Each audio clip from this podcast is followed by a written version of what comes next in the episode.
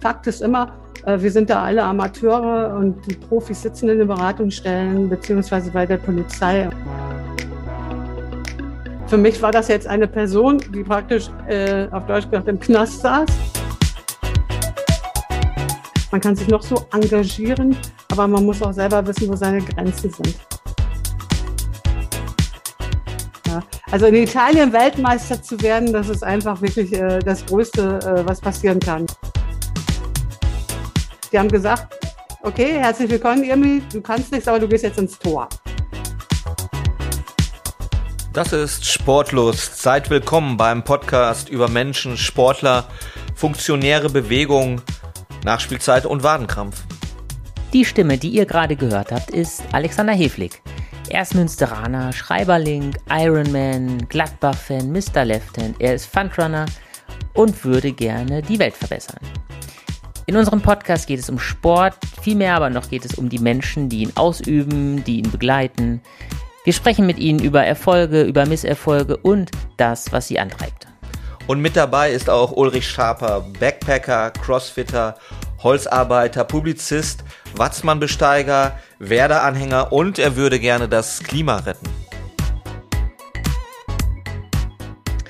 Für ihre herausragenden Verdienste für den Mädchen- und Frauenfußball wurde sie 2019 mit der Friedensreiter-Plakette des Stadtsportbundes Münster ausgezeichnet. Im selben Jahr erhielt sie vom DFB die Ehrenamtsurkunde. Sie ist seit 40 Jahren in verschiedenen Ämtern und Funktionen dem Frauenfußball und dem Fußball in Münster treu. Sie ist Präventionsbeauftragte bei Borussia Münster und im Fußballkreis Münster. Herzlich willkommen, Emi Fenschott. Ja, hallo. Emi, ähm, wir können direkt ein ganz aktuelles Thema als Aufhänger nehmen. Wir haben vor kurzem ein Fußballspiel gehabt, bei dem eine Schiedsrichterin hier aus Münster, Vanessa Ahlt, äh, ganz übelst beschimpft wurde. Wie hast du, jetzt ist der, der, der Trainer ist verurteilt worden, hat eine Strafe bekommen, äh, muss auch im Bereich Mädchenfußball soziale Stunden ableisten. Ähm, wie, wie hast du die Situation und auch das Urteil wahrgenommen? Ja, das ist ja irgendwie nicht das erste Mal, äh, dass äh, so eine Entscheidung gekommen ist, dass jemand als Strafe irgendwie im Mädchenfußball oder im Frauenfußball da irgendwelche Einheiten übernehmen soll. Äh, in der heutigen Zeit ähm, also geht das gar nicht mehr. Und die liebe Vanessa äh, Alti tut mir auch wirklich im Nachgang ein bisschen leid, äh, da, dass da jetzt so viel auf sie eingeprasselt ist. Ähm, Fakt ist, wir haben auch vom Fußballkreis Münster reagiert und haben auch mit äh, Vanessa Kontakt aufgenommen und haben ihr absolut den Rücken gestärkt, äh, dass das auch absolut äh, richtig ist, dass sie das so nach außen auch kommuniziert hat. Du kannst natürlich auch am Rand stehen und das runterschlucken, ja. Hm. Aber dafür ist sie natürlich viel zu lange im Geschäft und sollte das natürlich auch dann auch genauso wiedergeben, wie es tatsächlich war. Und da muss der liebe Herr Vogel natürlich auch seine Konsequenzen für ziehen. Ja. Ja. Heiko Vogel ist äh, ein Trainer, kein unbeschriebenes Blatt als äh, rein sportlich betrachtet. Er hat äh, immerhin schon in der Champions League am Seitenrand gestanden. Jetzt ist er Trainer von Borussia Mönchengladbach 2. Ähm, wie häufig kommt sowas vor, gefühlt aus, aus deiner Sicht? Ja, man muss das vielleicht nochmal so unterscheiden, so zwischen, zwischen auf dem Platz als Spieler stehen, als Spielerin stehen, äh, beziehungsweise jetzt als, als äh, Schiedsrichterin. Ich glaube tatsächlich, dass die Schiedsrichterin und äh, zum Beispiel Bibiana Steinhaus früher auch schon sich da einiges anhören mussten, ja. Und da ist halt die Frage, ne, wie stark bist du dann und präsentierst dich auf dem Platz? Äh, schluckst du es erstmal runter, dass du erstmal selber siehst, ne, in welchem Haifischbecken befinde ich mich? Wie reagiert die Presse, die Offiziellen und so? Äh, aber ich glaube, dass das jetzt im Laufe der Jahre immer weniger äh, vorgekommen ist und dass es genau deshalb dann so Wogen schlägt, wenn das nochmal passiert. Weil in der heutigen Zeit äh, geht man eigentlich davon aus, dass sowas gar nicht mehr vorkommt. Also die Begründung von, äh, von Herrn, äh, oder das, was Herr Vogel gesagt haben soll, Heiko Vogel, äh, wird kurzum umschrieben mit, er hat Hupe gesagt. Pünktchen, Pünktchen, HU, Pünktchen, Pünktchen, PE am Ende. Äh, das ist, ähm, man kann sich ungefähr denken, was er gesagt haben muss. Ist das normal im Fußball? Ist das normal im Fußball oder ist das, weil jetzt eine Frau war, besonders schlimm? Wie würdest du das einschätzen? Ja, also ich bin ja jemand, äh, ich bin ja praktisch schon äh, 1978 habe ich erstmal vom Ball getreten äh, in Amelsbühne der Mädchenmannschaft und bin praktisch mit groß geworden, dass wir oftmals belächelt worden sind. Wir mussten uns viele Sprüche anhören. Deshalb kenne ich das von früher her eben absolut, ja. Und ähm, ich habe da einfach ein dickes Fell äh, automatisch bekommen, habe mir da nie so einen großen Kopf drum gemacht, weil ich habe gesagt habe, ich gehe mein Hobby nach. In der heutigen Zeit ist das natürlich was ganz anderes, ja. Äh, und äh, ja, äh, passt überhaupt nicht auf den Platz. Und deshalb, dass sich dann eine, eine Schiedsrichterin da angegriffen fühlt, äh, finde ich, äh, kann ich absolut nachvollziehen. Ja. Findest du die Strafe, äh, es wird ja als Strafe verkauft, er muss eine er muss einige Stunden oder einige Einheiten der Mädchenmannschaft äh, ableisten. Ist das richtig? Ist das eine Strafe, eine Mädchenmannschaft zu betreuen? Oder ist das eigentlich ein, ein Treppenwitz? Das ist ein totaler Witz. Ich trainiere selber Mädchen und ähm, äh, die bereiten einen so viel Freude, äh, das geht gar nicht so ein Urteil, äh, weil letztendlich wird er eigentlich damit belohnt, weil er einfach mal sehen kann, äh, dass der Frauen- und Mädchenfußball ähm, ganz anders ist als, als Männerfußball. Ja. Äh, ähm, also man, es wird natürlich oftmals verglichen oder so, aber bei den Frauen, da zählt vielmehr so die Gemeinschaft, ähm, äh, Spaß miteinander zu haben. Und durch dieses Gemeinschaftsgefühl äh, kommt auch automatisch dann äh, der Erfolg. Äh, und ähm, deshalb, äh, wenn er eine Strafe, äh, eine richtige Strafe hätte kriegen sollen, dann hätte er irgendwie in einer sozialen Einrichtung seinen Dienst leisten müssen. Sei es irgendwo in Altenheim, gerade in Corona-Zeiten, mit Sicherheit kein einfacher Job äh, oder irgendwas anderes, aber mit Sicherheit nicht Trainingseinheiten im Mädchen- und Frauenfußball zu übernehmen. Damit werden die Mädels oder die Frauen bestraft. Ich habe mit, ich habe mit meiner Frau gesprochen, meiner Tochter, beide nicht besonders fußballaffin, was nicht schlimm ist. Ne? Äh, und ich habe noch mit zwei, drei anderen äh, Menschen gesprochen und alle, alle drei oder vier haben zu mir als erstes gesagt, wieso hat er noch seinen Job? Ist das, ist das sehr populistisch oder ist das etwas, wo man sagen muss, ja, da muss man drüber nachdenken, ob ein Trainer nach so einem, nach so einem, äh, nach so einer Eskapade beurlaubt wird oder nicht? Oder ist, ist, wäre die Strafe zu hart aus deiner Sicht? ich muss mich jetzt gleich outen. Ich habe auch gleich gesagt, als Verein ist so ein Mensch ja fast untragbar. Also jemand, der eine und es ist egal, ob das im, im, im Sport geschieht äh, oder nicht. Also jemand, der eine andere Person so angeht, habe ich gesagt, der ist ja eigentlich, kann, ich kann mir keinen Verein vorstellen, der sich mit so einer Person weiterhin identifizieren kann. Also es ist ja auch kaum erklärbar. Also mit Emotionen beim Sport hat das ja eigentlich nie wirklich nichts mehr zu tun, oder? Ja, auch, auch das ist, glaube ich, schwierig, weil ähm, ne, Sender und Empfänger, da, da, der eine nimmt fast es halt so auf und der andere sagt halt ist, ist doch gar nicht so schlimm. Und ich äh, glaube tatsächlich, wenn du Frauen fragen würdest, äh, ob, ob der jetzt rausgeschmissen werden sollte, würden auch viele sagen, nee, aber äh, man sollte ihm mal eine Chance geben, mal drüber nachzudenken, was er falsch gemacht hat und dann, dann kann er sich eben halt mal anders präsentieren.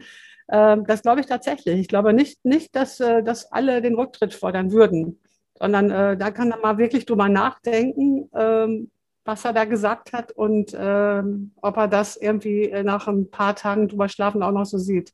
40 Jahre Fußball, äh, muss, ich, muss ich dazu sagen. Du bist 40 Jahre im Fußball, Frauenfußball und jetzt äh, spiele ich nicht auf dein Alter an, sondern ich spiel, spiel, äh, spiele auf die Dimension an. Frauenfußball war vor 50 Jahren fast noch verboten, vor 40 mhm. Jahren äh, belächelt. Äh, es gibt eine Entwicklung. Mit deiner ganzen Erfahrung, die du hast im Fußballsport, was wäre aus deiner Sicht jetzt mal, aus der Sicht von Irmi Fenschott, die richtige Strafe für Heiko Vogel? Ähm, ja, gute Frage. Aber wie ich schon gesagt habe, also ähm, ich finde es nicht passend, äh, ihn äh, ähm, eine Mädchenmannschaft trainieren zu lassen und eine Frauenmannschaft. Das finde ich kom komplett der falsche Ansatz, sondern ich würde tatsächlich äh, irgendwie soziale Dienste einfordern. Ähm, auch wirklich tatsächlich außerhalb des Fußballplatzes, damit es auch eine Strafe ist. Letztendlich ist ja Fußball unser komplettes Hobby. Ob ich jetzt zu den Jungs gehe, ob ich zu den Männern gehe, Damen gehe, das ist ja völlig eigentlich egal ähm, sondern er müsste tatsächlich was machen, was ihm äh, wehtun würde, sagen wir es mal so. Etwas, etwas sehr Unangenehmes. Hm. Du bist äh, Präventionsbeauftragte bei Borussia Münster mhm. und auch im Fußballkreis. Ähm, ist, ist das ein Themenfeld? Äh, man muss ja mal so ein bisschen umreißen, was sozusagen deine, deine Aufgaben sind in, in diesem, in dieser Funktion. Und also ge gehört sozusagen auch die, diese verbal, so, solche Verbalentgleisungen, gehören die sozusagen auch mit in dein Aufgabenfeld eigentlich? Ja, theoretisch ja. Also ich habe ja ähm, äh, die Ausbildung gemacht äh, beim Bundesverband Gewaltprävention zur äh, Gewaltpräventionspädagogin und da äh, fällt praktisch alles rein, nicht nur sexu sexualisierte Gewalt, sondern alle Formen von Gewalt ähm, und Rassismus und äh, Cybermobbing und was es nicht alles gibt. Ähm, und äh, dementsprechend, ähm, ja, äh, aber dieses Thema sexualisierte Gewalt, äh, das hat natürlich in den letzten Jahren immer mehr, ist es mehr an die Öffentlichkeit gekommen, in den Fokus gerückt. Äh, und ähm, wenn du da eben halt ähm, präsent bist, ja, äh, dann und bei, bei, vielen anderen ist es eben halt noch nicht so angekommen, dann wirst du auch immer wieder nach vorne geschoben und ins Rampenlicht auf Deutsch gesagt gerückt, ja. Ähm, hat das bei dir äh, so einen, einen Auslöser gegeben? Ich sage mal, dieses, du hast das jetzt ja gerade schon gesagt, es geht auch um sexualisierte Gewalt. Das sind jetzt wirklich keine leichten Themen, die man sich auch als Ehrenamtler vorstellen kann. Also in der Regel ist Ehrenamt ja leicht, macht Freude. Man, du bist ja selber auch äh, als Trainerin aktiv. Äh, und äh, du hast, hast, uns das ja auch im Briefing geschrieben. Du hast, du jonglierst eigentlich mit ganz vielen ehrenamtlichen Aufgaben gleichzeitig. Ähm, diese eine, warum diese eine Aufgabe noch on top? Ähm, also vor fünf Jahren äh, bin ich angefangen mit der Ausbildung, weil dieser Bundesverband Gewaltprävention, äh, der auf, zieht auf Deutsch gesagt über die Dörfer und schreibt dann mal die Vereine an und sagt, ich mache hier so, so, biete so ein Seminar an, da besprechen wir die und die Themen. Und ähm, Borussia Münster hat damals gesagt, als ich gefragt habe, hey, wie sieht's aus, kann ich daran mal teilnehmen? Er hat gesagt, mach das mal, kann nicht schaden. Und da bin ich vor fünf Jahren mal angefangen und äh, weil ich das so interessant fand, diese ganze Spektrum, ähm, was man da behandelt, ähm, habe ich gedacht, ja, ich mache da auch gleich weiter. Du kannst halt Lizenzen erwerben.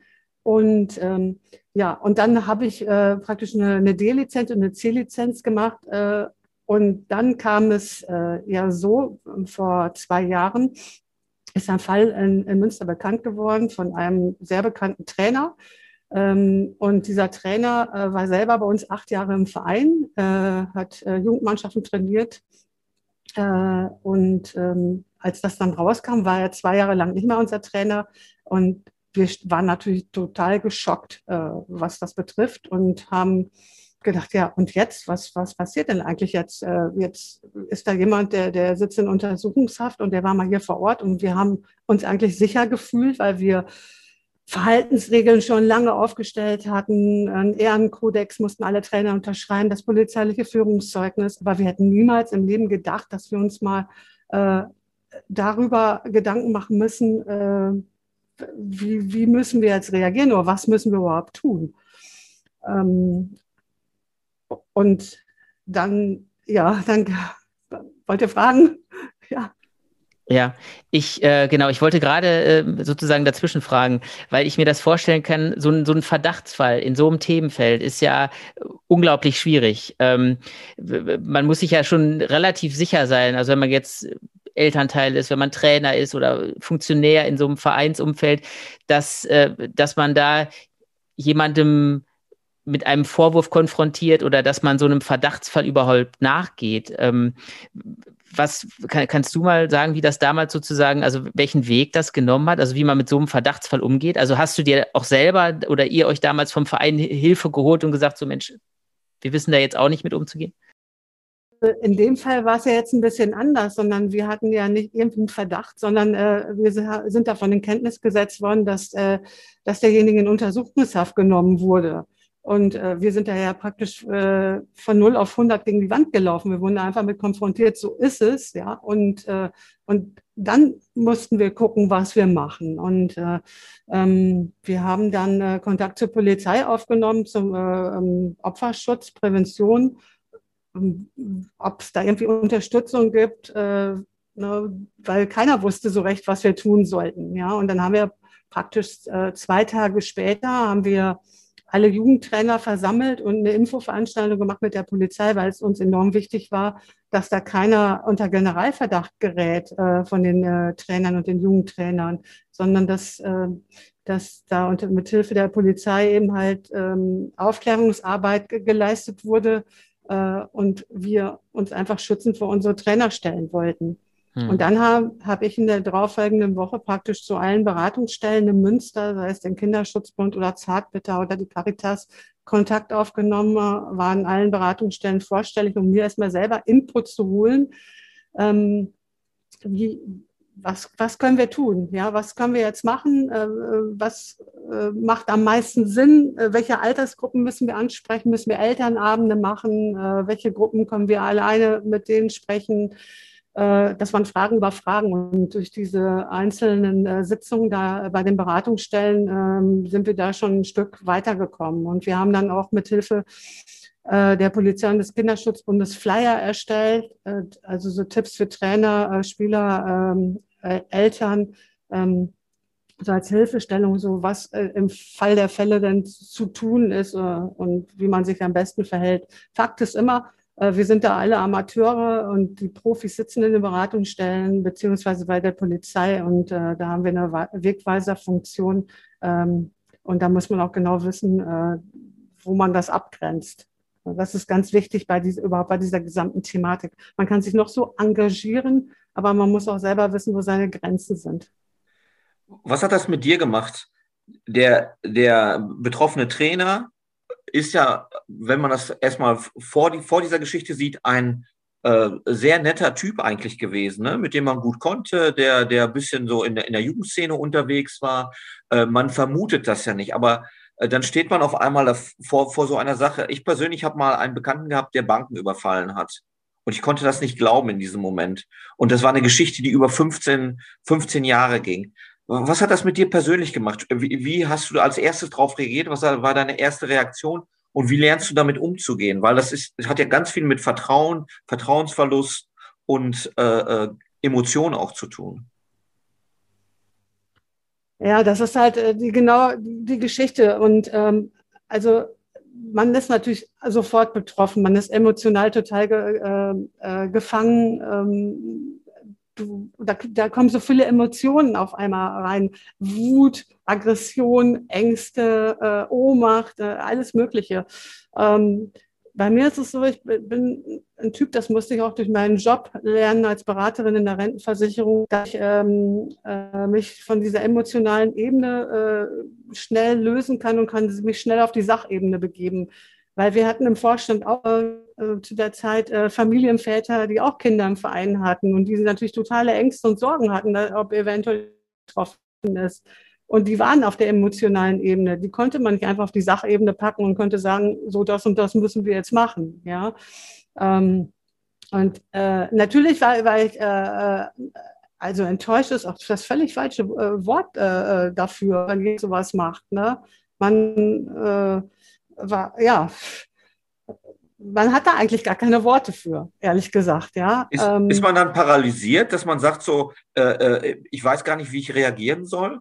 Äh, äh, äh hasse ich den Typen jetzt bis, bis zum St. Nimmerleinstag? Äh, äh, muss ich dem helfen? Vielleicht ja auch. muss ich mich an, an seine Familie wenden? Was, was laufen da für Prozesse ab und wie kriegt man das sortiert?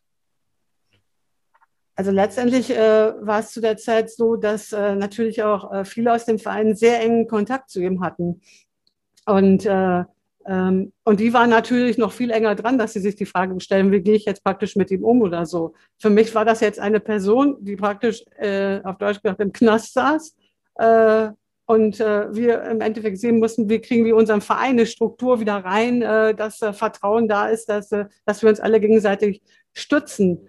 Ähm, das, was ich alleine für mich denke über diese Geschichte, dass du natürlich da, da schon eine, äh, eine Wut drauf hast oder auch, auch manchmal denkst, warte ab, man sieht sich immer zweimal im Leben, ja, äh, oder so. Das, äh, das leugne ich nicht. Ja, weil dadurch, dass ich mich so viel mit dem Thema auseinandergesetzt habe, dann kommt man automatisch auf diese emotionale Ebene, weil ich einfach weiß, wie die Opfer leiden und dass viele ähm, damit ein Leben lang nicht klarkommen werden, sondern das praktisch mit ins Grab nehmen. Äh, da befasse ich mich schon mit einem, den ich schon ewige Jahre kenne äh, und äh, denke, naja, deine Zeit wird irgendwann auch abgelaufen sein und dann, dann stehst du vielleicht wieder in Münster, was ich mir nicht vorstellen kann, aber ja, also ich hätte ihm noch ein paar Takte zu sagen, sehr gerne. Was würde passieren, wenn du ihn triffst? Könntest du mit ihm reden oder wäre es eher eine weitere Anklageschrift von einem äh, betroffenen, in Anführungsstrichen, Amateur, der, der, der, der was dazu zu sagen hat? Was, was, was glaubst du, würdest du machen, wenn du ihm gegenüberstehst? Äh, ähm, also wenn man sich mit sexualisierter Gewalt auseinandersetzt, ist es ja, ist ja so, dass, es, äh, dass die Leute eben halt äh, ähm, übergriffig, überfällig werden, einfach um Macht auszuüben. Es geht ja da nicht um den sexuellen Akt. Äh, und Macht auf Kinder auszuüben, nur damit ich da dominant bin, das kommt bei mir sowieso nicht klar in den Kopf. Ja? Und natürlich gibt es Therapien und alles. Und das würde mich einfach interessieren, wie praktisch ein Sozialarbeiter ähm, dahin kommen kann und äh, wo er, äh, wie seine Motivation ist, äh, sein Leben zu ändern, was, was, welche Therapien er gemacht hat oder sonst was. Mich interessiert das schon, weil äh, so alt ist er ja nicht. Der wird ja irgendwann wieder auf der Straße stehen und äh, dann äh, ähm, will er ja versuchen, irgendwo wieder äh, mit Geld seine Brötchen zu verdienen, ja. Und äh, deshalb ähm, verfolgt mich das Ganze schon, ja. Und äh, werde ich auch irgendwie dranbleiben, um irgendwie zu gucken, ob man ähm, ja, ob man irgendwie durch, durch ehemalige Freunde von ihm da, da äh, was hört oder so. Ne? Ja. Klar ist das, ist das natürlich bekloppt. Ne? Kann man sagen, hakt es ab, das Thema, das ist durch. Nee, das ist für uns im Verein nicht durch. Äh, da bleibt immer ein bisschen was hängen. Wie, wie, wie, gehst du mit den Opfern um? Du kennst ja auch die Opfer. Du, du kennst sie wahrscheinlich besser als viele andere. Äh, ihr sprecht darüber. Wie kann, man, wie kann man mit diesen Opfern umgehen und wie kann man einen normalen Weg zu denen zurückfinden?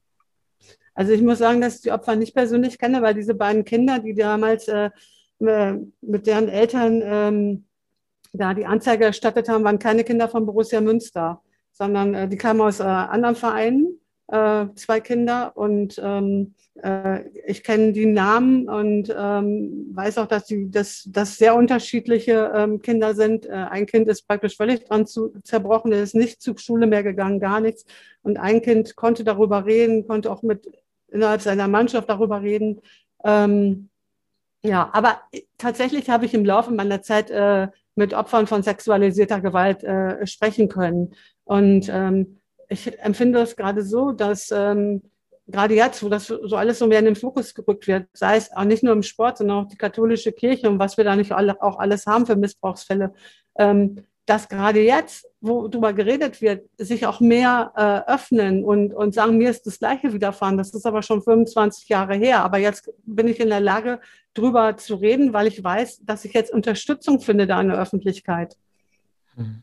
Du, du hast das gerade schon gesagt, also mit der, in Verbindung mit der Kirche ist das, das Thema schon seit eigentlich seit vielen Jahren auch jetzt relativ präsent. Ähm, im, Im Sport kommt das mittlerweile auch mehr und mehr und mehr. Würdest du denn sagen, dass das Thema jetzt im Grunde die Aufmerksamkeit hat, die es verdient oder braucht es noch mehr? Also ist da noch immer noch Nachholbedarf? Da äh, ist absolut noch Nachholbedarf, äh, weil es gibt natürlich Verbände und so, die sich das schon auf die Fahne geschrieben haben, aber schon vor ewigen Jahren, aber es ist äh, tatsächlich nicht so wirklich in den Vereinen angekommen. Und ich bin ja jetzt ähm, muss man eben überlegen, äh, zwei Jahre jetzt im Kreisvorstand ähm, und bin praktisch ähm, mit der Wahl äh, in den Kreisvorstand im März 2019 mit dieser Missbrauchsgeschichte Münster gestartet. Ja, da, ne, ich war praktisch äh, gerade gewählt, aber da, da, da ist es genau zwei, drei Tage vorher passiert. Ja, und äh, das, das hat mich ja damals auch motiviert, weiter meine Lizenzen zu machen und, und äh, diese Ausbildung abzuschließen. Ja, und, ähm, und wo ich dann gesagt habe, da müssen wir was im Fußballkreis Münster machen. Borussia Münster, wenn wir ein Präventionskonzept erstellen, dann ist es für unseren Verein, ja klar, wir haben äh, 1100 Mitglieder, ähm, dann können wir für die was machen. Aber der Fußballkreis Münster ist riesig. Wir haben, wir haben äh, über äh, 70 Fußballvereine da drin. Mit Leichtathletik sind wir da bei 90. Ähm, und das ist ja nun mal Fußball. Wir haben auch Reitvereine, wir haben Schwimmvereine, wir äh, haben Golfclubs. Ne? Das kannst du ja äh, ausweiten, wie du willst. Ne? Mhm. Äh, und, äh, und dementsprechend ähm, äh, war es mir, äh, ist es mir halt unwahrscheinlich wichtig, da einen Fuß überall in die Tür zu bekommen und zu sensibilisieren. Und ähm, ja, da sind wir jetzt gerade auf einem guten Weg. Wir hatten jetzt am Wochenende ein Seminar mit äh, 37 äh, Präventionsbeauftragten der Vereine, ähm, die sich da ähm, äh, qualifizieren können, um jetzt in, in ihrem eigenen Verein jetzt äh, ein Konzept zu entwickeln. Hm. Das, da wollte ich äh, gerade schon nachgefragt haben. Also du bist, äh, du bist ja jetzt gerade dabei, dieses Netzwerk aufzubauen, der Präventionsbeauftragten. Ähm, jetzt sind einige Vereine, für die ist das schon ein Thema, die sind da schon relativ weit, einige steigen erst noch ein. Es heißt ja immer wieder auch mal gerne, naja, äh, sowas, das kostet halt Zeit, das kostet Geld, das Personal. Ähm, also stimmt das? Also ist das tatsächlich so aufwendig, sowas zu installieren? Und wie würdest du das, also wie würdest du so, so jemandem begegnen? Also würdest du sagen, naja, aber das und jenes, damit könnte er erstmal anfangen? Letztendlich ist das ja ein kompletter Prozess. Also du wirst äh, niemals, ähm, äh, der wird niemals enden, weil du hast ja immer wieder neue Trainer im Verein, neuen Vorstand und so. Ähm, man sollte sehen, dass man erstmal Mitstreiter bekommt, dass man nicht dieses, äh, diesen Bereich alleine abdeckt, sondern dass man irgendwie so eine Task Force bildet und einfach mal wirklich fragt, wer hat Interesse daran, an einem äh, Verhaltenskonzept zu arbeiten ähm, äh, und was sich so langsam entwickeln lässt. Ja, da sind ja ganz verschiedene Bausteine abzudecken. Und, ähm, und dann ist man schon mal nicht alleine im Boot, man ist dann Ansprechpartner. Als Präventionsbeauftragter bist du ja Ansprechpartner für Eltern, auch für Opfer, wer sich da anvertrauen will. Und, äh, und das muss sich erstmal festigen. Das kannst du nicht von jetzt auf gleich umsetzen, sondern es braucht äh, tatsächlich seine Zeit. Ja. Wenn du wenn du jetzt guckst auf andere Sportarten zum, oder wenn man auf Sportarten guckt, dann hat man den Eindruck, dass es zum Beispiel hat ein bisschen was mit Ferndiagnose zu. Wenn man nach Chemnitz guckt, bei den Turnern, dass da, dass da Probleme mit Gewalt vorliegen. Wenn wir in den, in den amerikanischen Turnsport gucken, dann reden wir aber auch über sexual, sexualisierte Gewalt oder auch äh, sexuellen Missbrauch. Äh, glaubst du oder kannst du dir vorstellen, dass Sportarten, in denen extrem hart und diszipliniert trainiert wird, sowas wie sexualisierte Gewalt oder Gewalt, die ausgeübt wird von Trainern auf Sportler, da besonders, da, der Nährboden besonders stark ist für, für, für solche Vorfälle? Also ich will jetzt nicht einen Generalverdacht auf Touren legen oder, oder so, ne? aber je härter trainiert wird oder je brutaler das oder das, das Regiment ist, umso äh, eher kann sowas passieren. Ja klar, also das ist ähm, äh, im Leistungssport äh, hast du ja äh, auch dieses Machtgefälle zwischen Trainer und Sportler. Äh, und äh, je mehr Zeit du verbringst, je intensiver das ist, ähm, desto mehr äh, besteht da auch eine Gefahr. Und es gibt da auch Studien, ähm, dass äh, ich glaube, äh, es gibt eine Studie der, der Sporthochschule Köln aus dem Jahr 2019, Safe Sport heißt die, ne, dass da, glaube ich, 53 Prozent der Befragten gesagt haben aus dem Leistungssport, dass sie schon mal Opfer von sexualisierter Gewalt geworden sind. Ist, wir, vielleicht, eigentlich ist es ein Thema, das den ganzen Abend jetzt bei uns füllen würde. Ne? Dann hieß unser Podcast jetzt aber äh, nicht Sportlos, sondern er hieß dann Sportlast.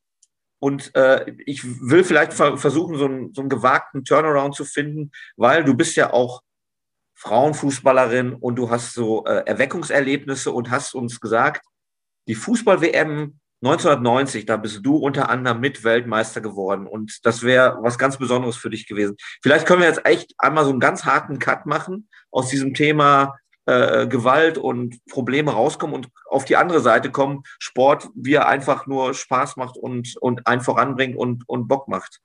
Wie war das damals? Italien, 1990, Irmi. Mega geil. Also ähm, das ist ja jetzt echt schon lange, lange her äh, jetzt 31 Jahre im Sommer. Und ähm, ich sage heute, so schön wie damals wird es nie wieder werden. Als, das habe ich aber schon 1990 gesagt. Und alle, die dabei waren, haben gesagt, das wird auch nie wieder so werden. Und ich kenne einige, die danach bei den nachfolgenden Weltmeisterschaften auch waren, ähm, sagen, Italien ist unschlagbar. Erstmal damals 1990, da war es einfach so, dass die guten äh, Fußballer hier aus der Bundesliga, die sind eben halt nach Milan gegangen, zum äh, AC, nach Inter, Juventus, nee, Juventus hatten wir keinen, ne? Nee, ähm, Andi Möller war später dran, ne? Ähm, ja, aber ähm, doch, Cola war, Cola war bei Juventus, meine ich, ne? Cola, Cola? Dani Möller. Ne? Ja, ja. Ja, ja stimmt. Ähm, auf jeden Fall, ähm, da, es war halt äh, überhaupt kein Kommerz, es war keine kommerzielle WM. Da ging es noch darum, einfach Bock zu haben, Spiele zu gewinnen, weiterzukommen. Da konntest du dich als Fan vors Fernsehen setzen. Erstes Spiel Deutschland-Jugoslawien, 4 zu 1, Matthäus, zwei überragende Tore gemacht äh, und konnte sagen, das ist so geil, ich fahre jetzt, äh, setze mich im Bus mit der Tour damals und äh, gucke mir äh, das 5 zu 1 gegen die Emirate live im Stadion an. Ne, also du konntest ad hoc da einfach ein Ticket buchen, was ja heutzutage überhaupt nicht mehr geht. Ne? Ähm, ich hatte aber damals das große Glück, dass ich hier mal drei Wochen vor Ort war und hatte schon im Vorfeld eben die Tickets in der Tasche. Das war auch eine witzige Geschichte, weil ähm, ich hatte bei einer Fernsehshow teilgenommen, die hieß Ein Tag wie kein anderer mit Björn Hergen Schimpf. Lustig, hier mit diesem kleinen, und, mit dieser kleinen Figur, ne, oder? Und genau, und Susanne Kronzucker, die hatten das immer sonntags abends äh, 19.10 Uhr auf RTL, gab das immer äh, Wechsel moderiert. Und die hatten anlässlich der Fußball-Weltmeisterschaft dann eine meine Sendung gemacht und hatten gesagt, äh, naja, wir machen jetzt nicht unbedingt einen Reisequiz, sondern anlässlich der WM machen wir eine, eine Sendung eben halt über die Geschichte der Fußball-Weltmeisterschaft. Und ich habe mich da einfach mal beworben für meinen damaligen Verein DSV Roxel. Ähm, und habe dann je, jede Spielerin damals hat irgendwie so ein Buch gekriegt, musste das wälzen und musste mir irgendwie eine Zusammenfassung schicken und ich habe das dann gebüffelt und bin dann in Köln ins Studio marschiert. also habe dann die Zusage gekriegt, da waren vier Frauenmannschaften, vier Herrenmannschaften und jede Mannschaft musste halt einen Kandidaten stellen. Und ich bin dann für Ruxel da eingelaufen. Und ähm, ja, der Gewinner konnte eben halt äh, für die gesamte Mannschaft, für 16 Spieler, äh, drei Wochen Italien äh, gewinnen. Ich habe zwar nicht gewonnen damals, äh, aber wir hatten beim Sekt um Trunk, äh, was du vorher vor so einer Sendung, deine Live-Show machst, einen Sekt trinken, damit man lockerer wird, hatten wir beschlossen, ey, wir haben uns doch schon so viel Zeit hier investiert und vorbereitet, lass uns das, das so machen. Wir acht Kandidaten fahren auf jeden Fall und der, der gewinnt, nimmt die anderen acht mit. Und so wussten wir schon, bevor die Sendung losging, dass wir auf jeden Fall dabei waren. Und das war richtig cool. Ja. Das erste, Spiel, das erste Spiel war damals äh, tatsächlich, die Vorrunde haben wir nicht äh, mitbekommen, äh, sondern wir sind gestartet mit dem Achtelfinale äh, Deutschland-Holland in San Siro, das legendäre Spiel, wo Klinsmann das beste Spiel seines Lebens gemacht hat. Und was ist noch passiert? Reikert mit Völler? Reikert, Reikert und Völler, die Spuckaktion, ne, beide vom Platz geflogen und ähm, das war damals, das war der Hammer. Da waren so viele deutsche Fans, die so aufgebracht waren. Die äh, Holländer hatten auch ihre äh, am, äh, am Gardasee ihr, ihr Quartier ähm, da aufgeschlagen und da sind viele Deutsche damals hingefahren und wollten den Reikert sich vorknöpfen. Das wäre das wär sogar gegangen, aber du kommst ja aus Hiltrup und deshalb müsstest du eigentlich äh, die, die Geschichte kennen von 1974, warum äh, äh, Holland nicht Weltmeister geworden ist. Kennst du die? Nee, sagt mir jetzt nichts. Nee, also die holländische Nationalmannschaft 1974 stand ja im Finale gegen Deutschland. Und äh, die holländische Nationalmannschaft hat äh, Quartier bezogen während der WM im Hotel Krautkrämer. Krautkrämer, ja, jetzt Genau. Kommt's. Und die Bildzeitung hat herausgefunden, dass die holländischen äh, äh, Spieler angeblich mit den Hiltrupper Landschönheiten, kein Scheiß, es stimmt wirklich, in der Sauna und äh, im Partybereich Party gefeiert hätte. So, was noch nicht schlimm gewesen wäre, aber die Bildzeitung hat rausgefunden und wusste, dass Johann Kreuf mit seiner Frau, ich weiß gar nicht, wie die hieß, Chor, glaube ich, mit Vornamen, C-O-R, irgendwie sowas, ähm, hatte, hatte rausgefunden, dass die sehr eifersüchtig auf Johann Kreuf ist.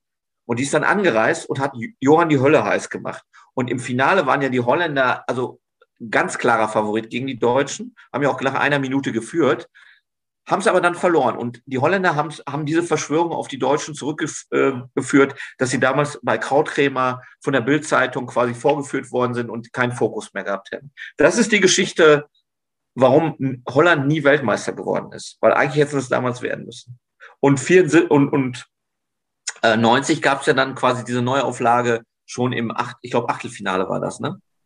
Genau, Achtelfinale. Achtelfinale, genau. Und da hat dann Reikert, Reikert und Völler, Reikert hat äh, Tante Käthe in die Haare gespuckt und später haben die dann so einen so einen, äh, Butterwerbespot gemacht zusammen und alles war gut. Aber es gab vor, das muss ich auch noch erzählen, das weiß ich einfach. Jetzt, jetzt muss ich ein bisschen Korinthenkackerei machen. 1988 hat Ronald Kuhmann nach dem gewonnenen Halbfinale gegen Deutschland, was hat er gemacht vor der deutschen Kurve? Er hat das Trikot von Lothar Matthäus an seinem Hintern entlang geführt und äh, hat damit die Holländer natürlich begeistert und die Deutschen gegen sich aufgebracht. Ronald Kuhmann. Auch eigentlich ein ganz total netter Typ, Ronald Kuhmann. Äh, aber äh, so war das zwischen Deutschland und Holland. Also ich mag die Holländer ja auch total sehr, äh, äh, habe auch beruflich mit, mit ein paar Holländern zu tun. Ähm, aber wir haben ja jetzt gerade aktuell die, die Wochen des Rassismus.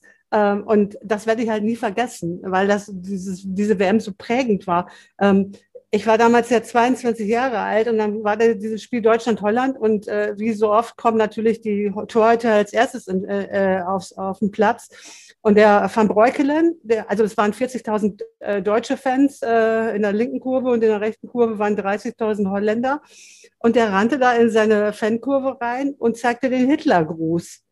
Also da ist man echt geschockt gewesen. Ne? Und, und alle haben mitgemacht. Die komplette Fankurve hat mitgemacht. Und das Gleiche ist uns passiert beim Endspiel in Rom ähm, dass da, da waren damals auch ganz verschiedene äh, Fangruppen da. Da, war, da saß praktisch das ganze Stadion, saß, saß, äh, die ganze Welt saß im Stadion. Das war nicht jetzt heute so, ne, dass dann äh, so und so viele Kontingente gingen dann an den äh, Endspielteilnehmer. Und äh, da waren auch die Schweden, die uns übelst äh, bepöbelt haben mit Hitler, Gruß und allem. Ja, ähm, also das verfolgt uns Fans in der Welt schon. Warst du dir denn sicher, dass Deutschland Weltmeister wird 1990?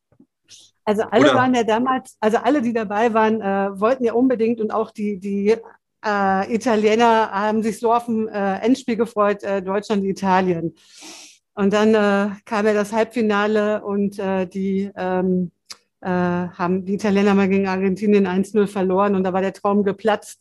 Was witzig war, äh, vor diesem Halbfinale ähm, hat mir jemand, ein Italiener am, äh, am Gardasee, da wo wir unser Quartier hatten, äh, hat mir für meine Endspielkarte äh, umgerechnet. Der hatte mir irgendwas mit, mit Lira erzählt. Ich wusste, konnte das gleich einordnen, wie viel das war. Aber umgerechnet war das so, dass er mir 4200 Mark für meine Endspielkarte geboten hat. Ja. Und äh, das war der absolute Hammer, weil der war ja längst weg und als wir abends im Hotel waren, ne, erstmal nochmal nachgerechnet. Und dann haben wir uns tatsächlich äh, die Frage gestellt, äh, Deutschland stand im Halbfinale, ich wusste ja noch nicht, ob sie ins Endspiel kommen. Hätte ich, wenn ich die Karte dabei gehabt hätte, hätte ich sie vertickt, ja, für 4200 Mark. Und dann habe ich gesagt, auf gar keinen Fall. Das ist, äh, äh, erstmal ist die Reise schon geschenkt, alles ist geschenkt drumherum. Und äh, nee. Äh, und aber diese ganze WM, wie die Mannschaft aufgetreten ist, die war, das war einfach überragend. Und auch hinterher, wo die Ergebnisse knapper waren. Also wir waren uns da schon ziemlich sicher, aber letztendlich das Finale, das war ja dann doch ein Finale, äh, ne? äh, da hast du ja lange gewartet, bis dann der Elber von Andi Brehme da kam in der 81. Minute. Äh, ja, aber das war einfach richtig, richtig geil, dieses äh, äh, Erlebnis. Ja. Also in Italien Weltmeister zu werden, das ist einfach wirklich äh, das Größte, äh, was passieren kann. Und äh, ähm, alles andere, was danach kam, Sommermärchen war auch alles toll, aber, aber das ist einfach äh, nicht zu toppen gewesen. Hm.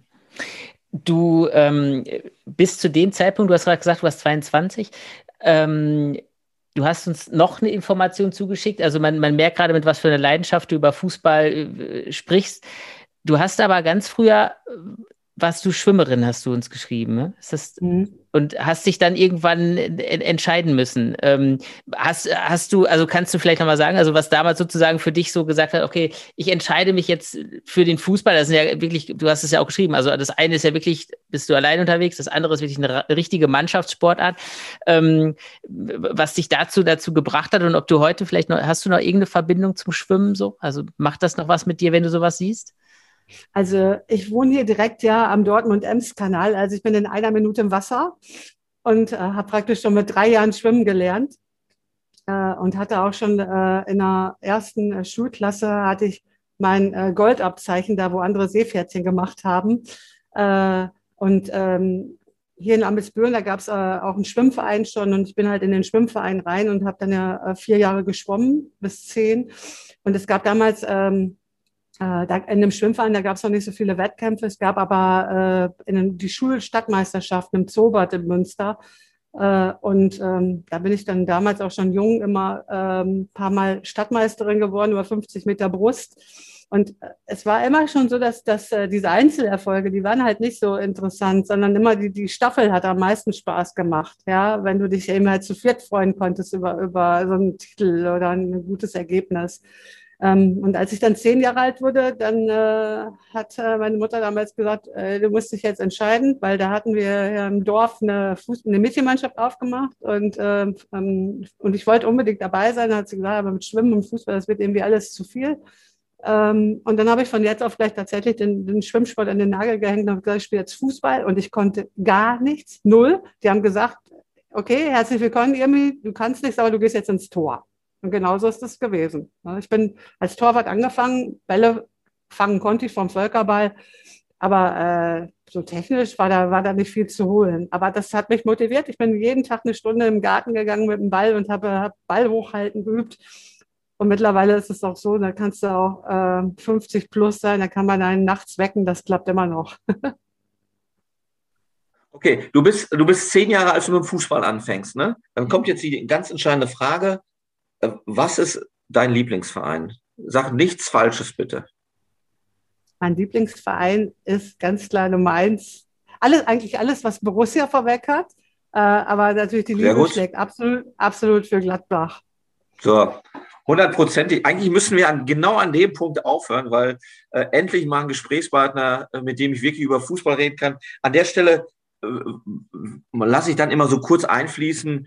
Äh, der, der Mann am anderen, an der anderen Seite am Mikrofon steht auf einen Verein äh, aus, aus Bremen, Werder Bremen. Kannst du dir das vorstellen?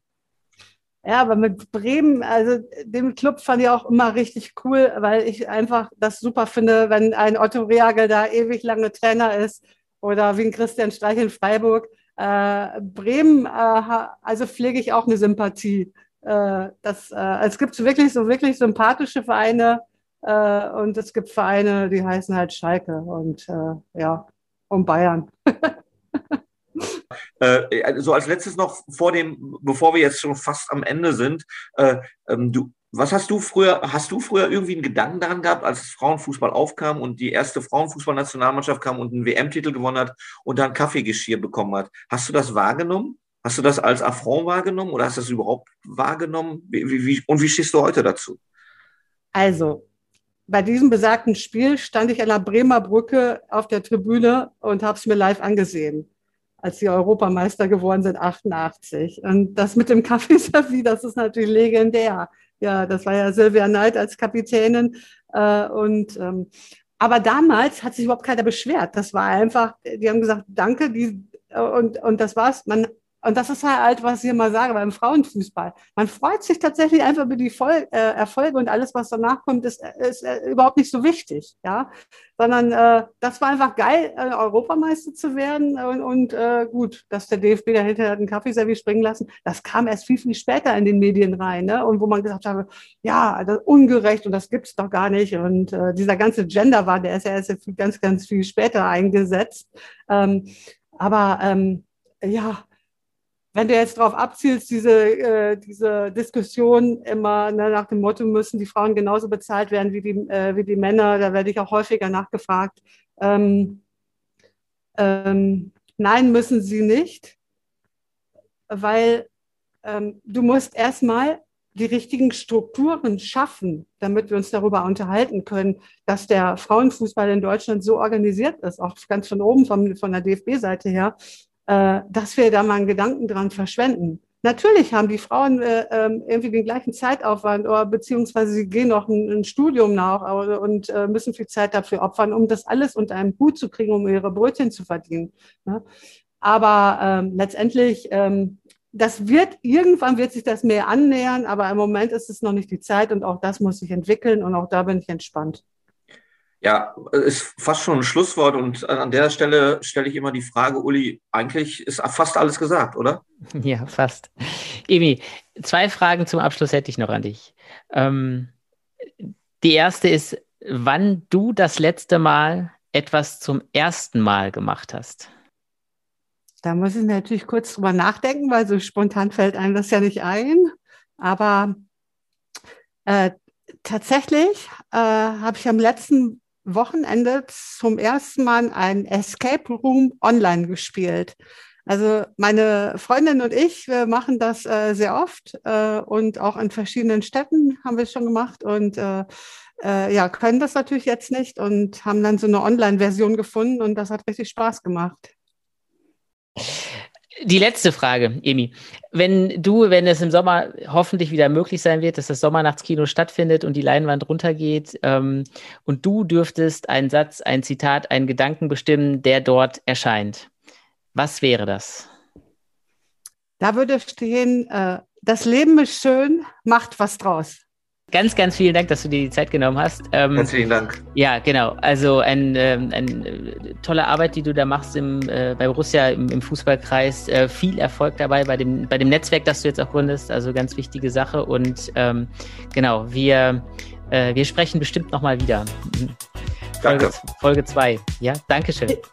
Ich danke euch, hat Spaß gemacht. Danke. Bis bald. Ciao. Ja, ciao.